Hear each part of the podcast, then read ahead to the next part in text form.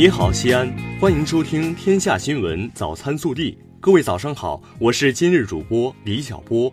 今天是二零一九年一月十八号，星期五，农历腊月十三。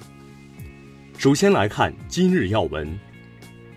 国务院办公厅日前印发《国家组织药品集中采购和使用试点方案》，对国家组织药品集中采购和使用试点工作作出部署。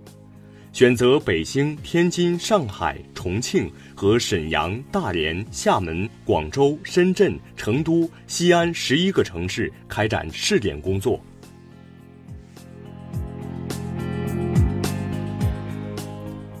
本地新闻：一月十七号，我市与大疆创新科技有限公司举行座谈会，省委常委、市委书记王永康。大疆创新科技有限公司总裁罗振华出席并讲话。王永康表示，希望大疆公司与西安进一步深化多领域全方位合作，助推大西安制造业高质量发展。一月十七号闭幕的省十三届人大常委会第九次会议决定，原定于一月二十二号召开的陕西省第十三届人民代表大会第二次会议调整为一月二十七号在西安召开。日前，西安市纪委专门下发通知，进一步严明各项纪律，要求各级纪检监察机关紧盯违反政治纪律、组织纪律等六方面问题，加强监督检查，严肃查处问题，强化追责问责。十七号，陕西原副省长冯新柱受贿案一审在浙江省杭州市中级人民法院开庭。被控收受财物七千零四十七万余元，冯新柱当庭表示认罪悔罪。庭审结束后，法庭宣布休庭，择期宣判。记者十七号从陕西省纪委监委获悉，日前，经中共陕西省委批准，陕西省纪委监委对陕西省人民政府参事、省发改委原副主任、党组成员、省粮食局原局长。党组书记吴新成严重违纪违法问题进行立案审查调查。昨日，记者获悉，二零一九年西安交大少年班初试成绩已经发布，五百二十九人获得复试资格。即日起，考生可登录西安交通大学本科招生网查询初试成绩和复试资格。从一月十六号开始。全市四万五千个停车位、一千三百个停车站点实行欠费催缴新措施。对于欠费达到五百元以上的车辆，将会被贴上欠费告知单，告知车主产生了停车欠费，请尽快补缴。按照通知单上的说明，扫描二维码自助缴费，可以享受九折优惠。一月十七号，记者从市轨道办获悉。西安地铁将于一月二十一号至三月一号执行春运运行图，全程覆盖四十天春运。春运期间，地铁二号线运营时间将延至二十四点，四号线运营时间延至二十三点三十分。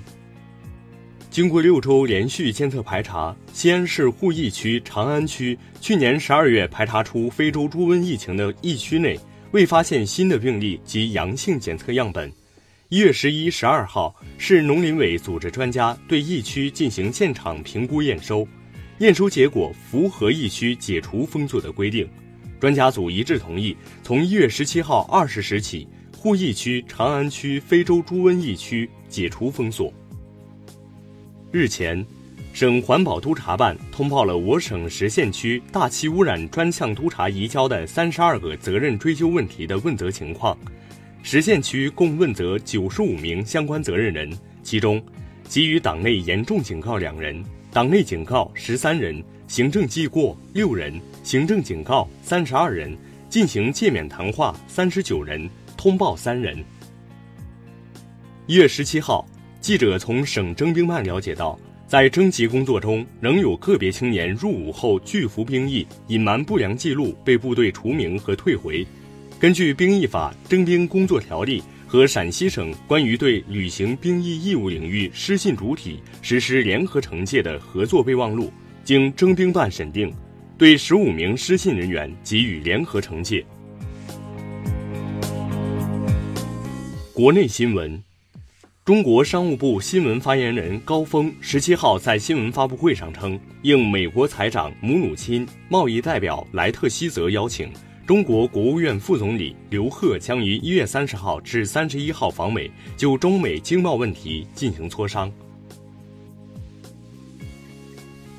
外交部发言人华春莹十七号说，中方坚决反对美方滥用所谓出口管制措施，反对美方干涉企业开展正常的国际贸易与合作，敦促美国会有关议员停止对中国企业的无理打压。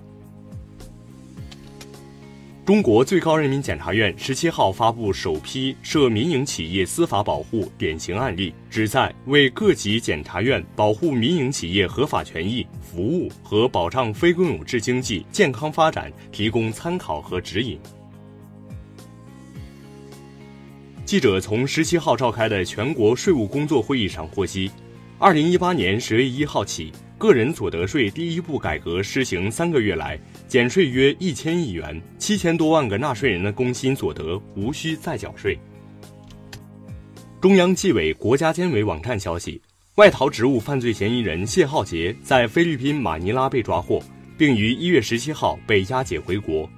这是中央纪委三次全会全面部署党风廉政建设与反腐败工作后，我国通过反腐败国际执法协作成功抓捕的第一个外逃职务犯罪嫌疑人。